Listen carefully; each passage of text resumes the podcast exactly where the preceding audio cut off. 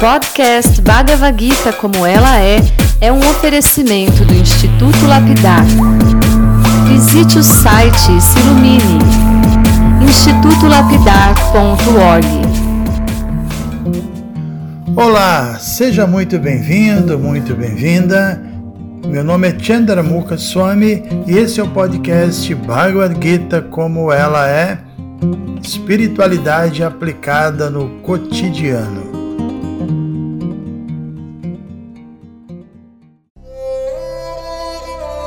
Muito bem, meus amigos e minhas amigas, um excelente dia para vocês e também um excelente final de semana.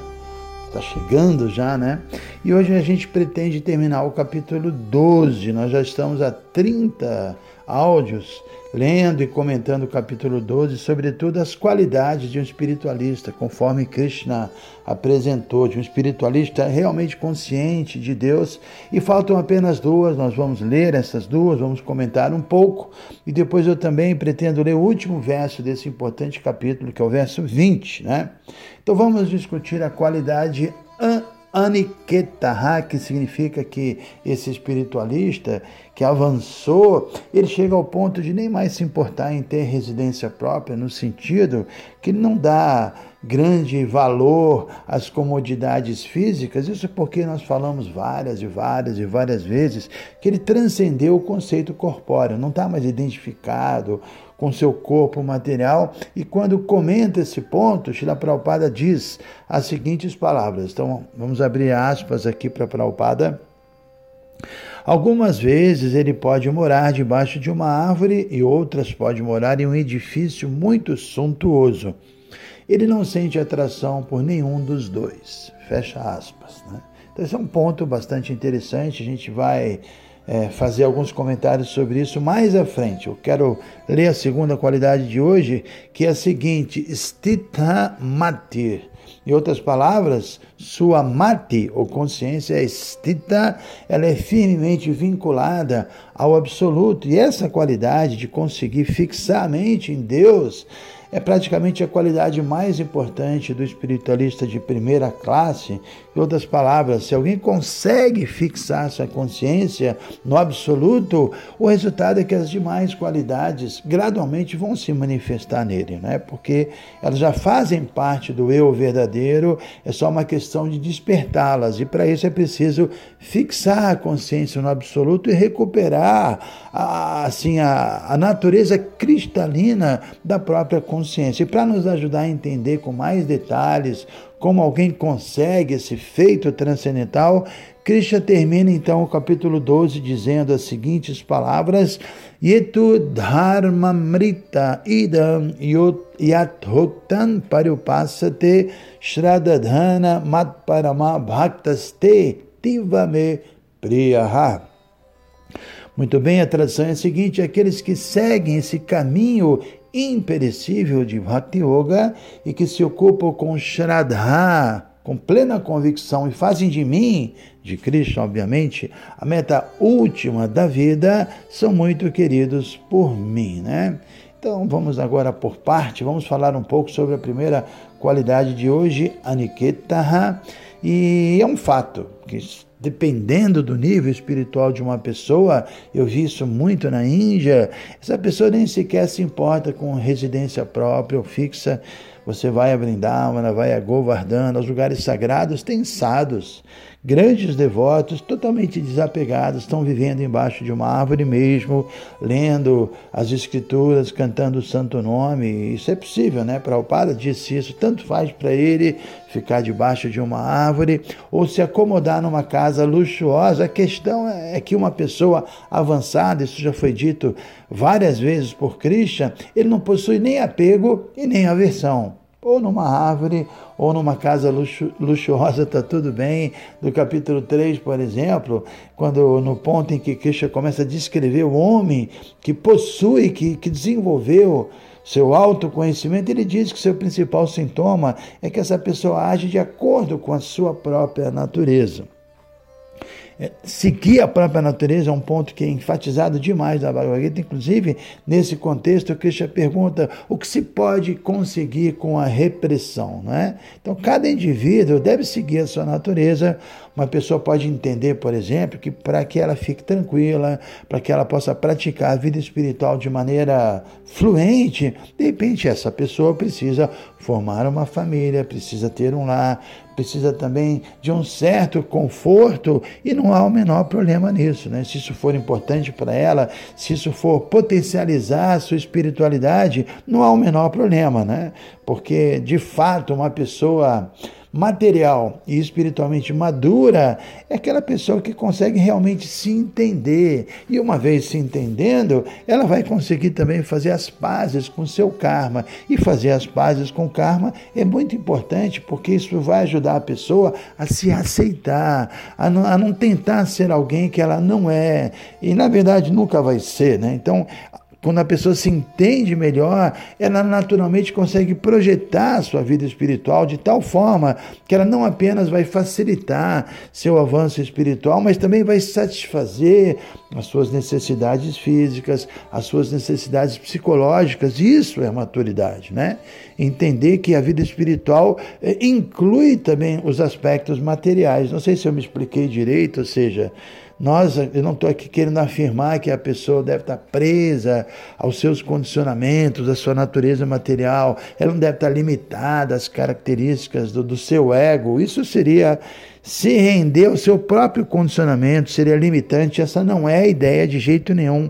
Não me entendam mal. Por outro lado, se nós citarmos o próprio exemplo de Ajuna como um guerreiro, né, ele era um príncipe, uma pessoa da realeza, e ele não poderia desconsiderar sua natureza. Inclusive, no início da Bhagavad Gita, ele fala que quer se tornar um mendicante, quer ir para a floresta, e Krishna falou que não, que isso não era o Dharma dele. Por isso eu usei o termo maturidade material e espiritual. Então, quando alcança a, a maturidade, a pessoa entende duas coisas. Primeiro, que ela não pode reprimir sua natureza pura e simplesmente. Não é assim. A natureza é algo muito forte que ela já traz de outras vidas. Então não dá para simplesmente reprimir. Essa é a primeira coisa. E a segunda é que também você não pode se render a ela e usar como desculpa a sua natureza. Então, é, nem se reprimir e nem se render aos condicionamentos. O que ela deve fazer então? Ela tem que seguir a sua natureza, porém, ela tem que ter conhecimento espiritual e agir de modo a purificar a sua natureza. E purificar a natureza significa usá-la dentro de um contexto de autorrealização. E foi isso que a Juna acabou fazendo, né? A Juna é o melhor exemplo disso. Antes de ouvir a Bhagavad Gita, a Juna era um guerreiro e depois de ouvir a Bhagavad Gita, ele continuou sendo um guerreiro, porém ele se tornou um guerreiro espiritual. Então houve uma grande mudança, ele se tornou um guerreiro espiritual totalmente iluminado, autorrealizado, mas continuou seguindo a sua natureza de guerreiro. Então, cada um tem uma natureza e deve usá-la a serviço da autorrealização. Conseguir fazer isso depende de maturidade, depende de conhecimento, depende inclusive da ajuda de um mestre espiritual, né? Então, eh, podemos dizer que a Juna, é, ele usou sua natureza de guerreiro, antes de mais nada, para matar seus três inimigos internos. Krishna fala sobre isso: Kama, a luxúria, Lobha, a cobiça e Kroda, a ira. Então, depois que ele conseguiu matar seus três inimigos internos, aí ele usou sua natureza para defender o Dharma. Ele lutou pela melhor causa possível, que era estabelecer o Dharma no mundo. Então, é isso também que nós precisamos fazer, né? E se para fazer isso nós precisamos de uma residência, ok. Certamente por um período isso pode ser não apenas importante, mas imprescindível. Quem sabe no futuro, quando alcançarmos um conforto espiritual pleno, nós iremos superar essa necessidade. Então a conclusão é que estar apegado à própria natureza material, as características particulares da sua atual personalidade, sem buscar purificá-la, isso é maia. Mas também ter aversão da sua própria natureza, das suas características, ter aversão de si mesmo, isso também é maia.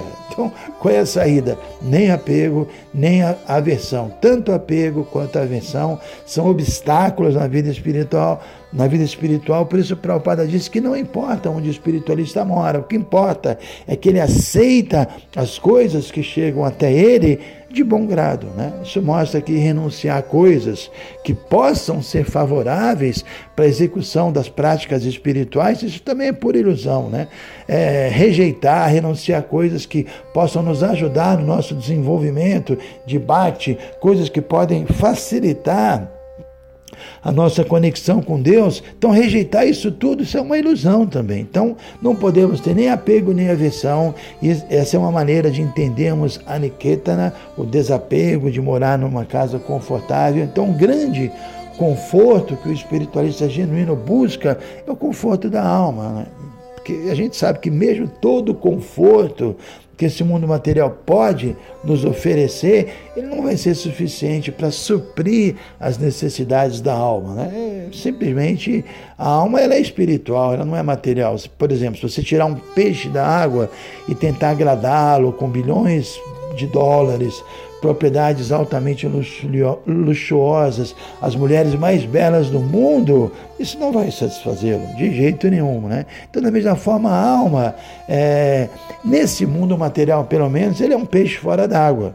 Então a satisfação da alma só é possível quando a pessoa se volta para o seu íntimo, quando ela vincula, se vincula com a super-alma que habita no seu coração, essa é essência da vida espiritual. E essa compreensão é que Krishna está definindo aqui também como a última qualidade é, do espiritualista, é fixar a consciência em Deus, estrita mati. E para terminarmos esse capítulo, Krishna diz que Yetudharmamrita, devemos seguir, seguir esse Dharma que é Amrita, que é imortal, é eterno, é atemporal. E nesse contexto, esse, a palavra Dharma pode ser traduzida como ocupação. Em outras palavras, devemos nos ocupar em autorrealização, em desenvolver essas qualidades, devemos ter plena convicção, Shradadhana, que se de algum modo nós conseguimos é, ter essa fé, essa convicção nas palavras de Krishna e colocarmos Krishna na, na, como meta de nossas vidas, isso é o melhor a, a, ser feito. E Krishna também termina dizendo aqui que essa pessoa que se esforça por desenvolver essas qualidades, ela é muito querida por ele. Então, finalmente, nós terminamos, conseguimos terminar nossas leituras e comentários sobre o, o capítulo 12 para fecharmos com chave de ouro eu vou aqui terminar o, o áudio de hoje lendo algumas palavras escritas pelo nosso querido Shila Prabhupada, palavras que resumem a importância desse capítulo. São comentários que ele fez que estão, você pode encontrá-lo no, no, no, último verso, verso 20 do capítulo 12. Então, vamos a elas, abrindo aspas novamente para Prabhupada.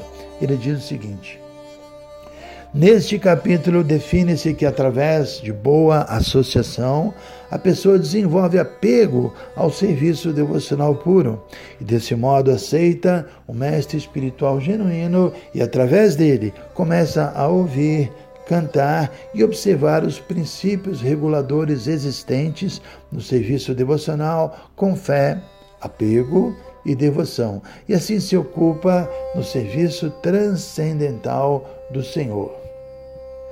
Neste capítulo recomenda-se este caminho. Portanto, não há dúvida de que o serviço devocional é o melhor caminho através do qual se obtém a autorrealização à pessoa suprema. A concepção impessoal acerca da suprema verdade absoluta, como se descreve neste capítulo, só é recomendada enquanto a pessoa não se rende à autorrealização. Em outras palavras, se alguém não tem oportunidade de se associar com um devoto puro, a concepção impessoal pode ser benéfica da concepção impessoal sobre a verdade absoluta, a pessoa trabalha sem resultado frutivo, medita e cultiva conhecimento para compreender o espírito e a matéria. Isto é necessário para quem, para quem não está em associação com um devoto puro. Felizmente, se alguém desenvolve diretamente o desejo de se ocupar em consciência de Krishna, praticando o serviço devocional puro, não será necessário se submeter a melhoramentos graduais na percepção espiritual. serviço devocional, conforme descrito nos seis capítulos intermediários da Bhagavad Gita, é mais apropriado. Ninguém precisa se preocupar com os artigos necessários à sobrevivência, porque pela graça do Senhor tudo se efetua automaticamente. Muitíssimo interessante, né? Então, o que a gente pode comentar disso é que existem duas opções. Nós podemos seguir o caminho direto, que aqui nosso mestre está dizendo que é Bhakti, serviço devocional tentar servir a Deus com todo o nosso esforço, da melhor maneira possível, e a gente vai receber a graça dele, as coisas vão acontecer, um fluxo espiritual naturalmente vai se manifestar. Esse é o caminho direto, e o caminho indireto, que também é bom, é o que ele chama de é, a concepção impessoal da verdade absoluta, né? Entender que Deus é tudo, entender essa a manifestação divina em tudo, sem considerar a personalidade de Deus, né? Entender essa, essa visão que a gente pode chamar de monista, essa visão adweita. E também isso é bom, porque nessa é, através desse processo, a pessoa desenvolve conhecimento sobre matéria, sobre espírito, ela vai se purificando, ela vai superando seu ego. Mas uma pessoa que tem associação direta com o devoto puro, ela pode pegar esse atalho, ela já pode entender isso, ela pode ser promovida diretamente ao início da fila, diríamos assim, né? Isso também Krishna fala sobre isso quando ele explica sobre a importância de realizar a superalma Krishna fala que através de austeridade, de meditação, de renúncia, de sankhya, estudos profundos e vários processos, a pessoa pode se aproximar da superalma. Ou então, Krishna diz, ouvindo de um devoto puro. Se ela ouve do devoto puro, ela pode entender a superalma, ela pode entender Deus, e isso é o atalho. Então, Bhakti Yoga é um atalho, e esse atalho do Bhakti Yoga, ele é possível ser praticado, especialmente nessa era, porque o cantar do mantra Hare Krishna dá uma potência, uma força, e, e realmente cria uma transformação interna. Então, Bhakti Yoga, serviço devocional, é, é, é realmente um tema muito importante em toda a Bhagavad Gita, a ponto de Prabhupada dizer que Bhagavad Gita é um tratado de Bhakti. Os demais conhecimentos são apenas para apoiar uma compreensão que nós devemos desenvolver de Bhakti, de devoção amorosa. Então acabamos o capítulo 12, finalmente. Hare Krishna, excelente final de semana a todos.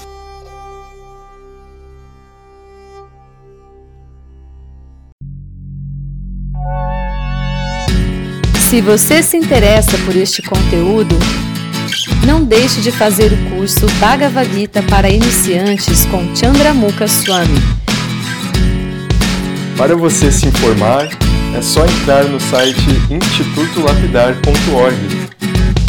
Você vai ver que é um curso completo.